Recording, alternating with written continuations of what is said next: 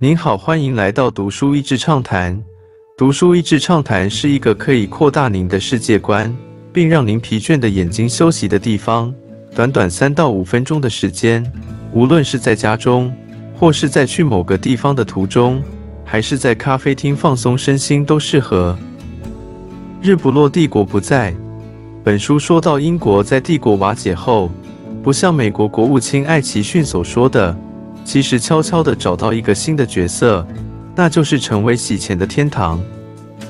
像是电影中高贵体面的英国管家一般，只要雇主能付得起钱，管家必然使命必达，手脚利落的办事。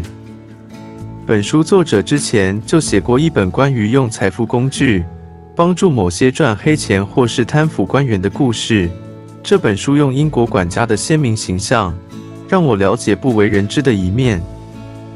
时代推动的罪恶，为什么一个看似富足、对于道德议题辩论、对人权平等如此重视的国家，竟然会成为不法收入者隐匿财富的帮手？原来，在帝国崩解的时候，许多前殖民地进入到一种暧昧不明的地位，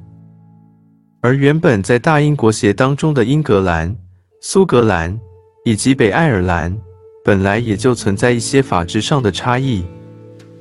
再来就是原本作为世界通用货币的英镑，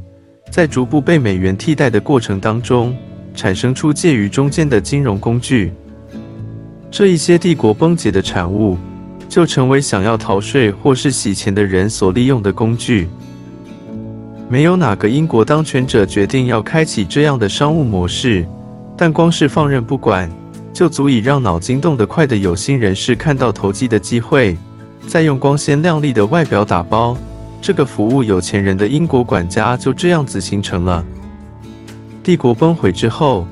这些前殖民地，包括了英属维京群岛，还有英属开曼等等，这些地点本身都是不毛之地，也不利于观光的开发。在大英帝国解体的时候。他们既没有完全融入英国体系，但却仍然保留在英国的名号之内。于是，这些地方就成了有心人士开始金融创新的地点了。利用他们拥有英国的名字，却不受英国法制管辖的特质，特别是在税务上不会受到监督，是这些拥有黑钱的雇主最青睐的一点。对于这些地方，不收税，但只收财务管理服务费，就变成一件太有吸引力的事情了。赌博兴起。另外，在帝国时期关键的战略海港直布罗陀，在大量军队撤出的时候，一度也不知道它的未来将如何。但是，这个紧邻着西班牙南方的巨石半岛，同样也发现他们在税务上处于一个模糊地带。于是，利用这样子一个税差的方式，大量开始经营赌博生意。随着赌博进入网络时代和数位化，这样的经营模式扩张得更加迅速。因为赌博在英国并不算是犯法，所以这些生意也都不会受到太大的拦阻。但就像现代社群网络一般，强大的演算法让人们深陷其中无法自拔。根据统计。会对这些赌博上瘾的人，通常也是相对贫穷、没有本钱再被剥削的那一群。这些演算法总是精准地针对他们的弱点，因此每年也有许多因为毒瘾而身败名裂，甚至自杀的人。跟不上时代的法规，而在苏格兰，因几个世纪前农业社会的需要而产生特有合伙人制度的法规。竟然也成了这个洗钱管家有力的工具之一。这里的合伙人制度，让公司可以进行一般自然人可做的事，但竟然没有揭露公司资讯的义务。这些公司可以使用人头，不揭露公司财务来源，也不需要揭露公司财务报告。当不明的钱财流入后，因苏格兰公司的身份，在英国各地重新投资钱财。就成为一个没有犯法的洗钱管道。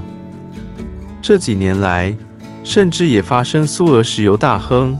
可以大喇喇的买下伦敦某著名地标。因为除了洗钱容易之外，英国土地资产是以竞标最高价者得知，对于竞标者的身份以及其金钱来源，几乎没有任何审查的机制。最后，作者也提到一点，就是这些管辖地区各自都有自己的法律，因此在调查白领犯罪或是财务诈欺案的时候，各地的管辖范围以及能看见的资讯就只有自己那一块，反而是帮助洗钱的财务服务管家能够纵然全局而利用这些漏洞来赚钱。作者曾经看过美国 FBI 调查追击这些贪腐者洗钱的管道，相形之下，美国在这方面不管是资源投入上，或者是政府的决心，都要比英国强太多了。另外一个更让人担忧的是，因政府近年来的总结，所以很多相关追击的警察与法律单位经费的严重不足，反而是私家调查的服务受到有钱人的青睐。但这样造成的是，只要银弹充足，几乎在法庭上是胜券在握了。为时未晚，作者最后有提到，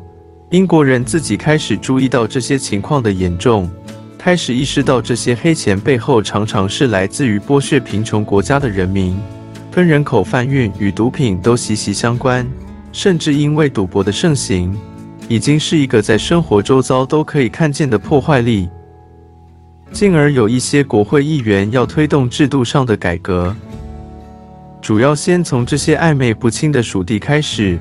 明确的归入英国的制度，不要跟钱过不去。这似乎是很合理的说法，毕竟不是亲手去做这些不法之事，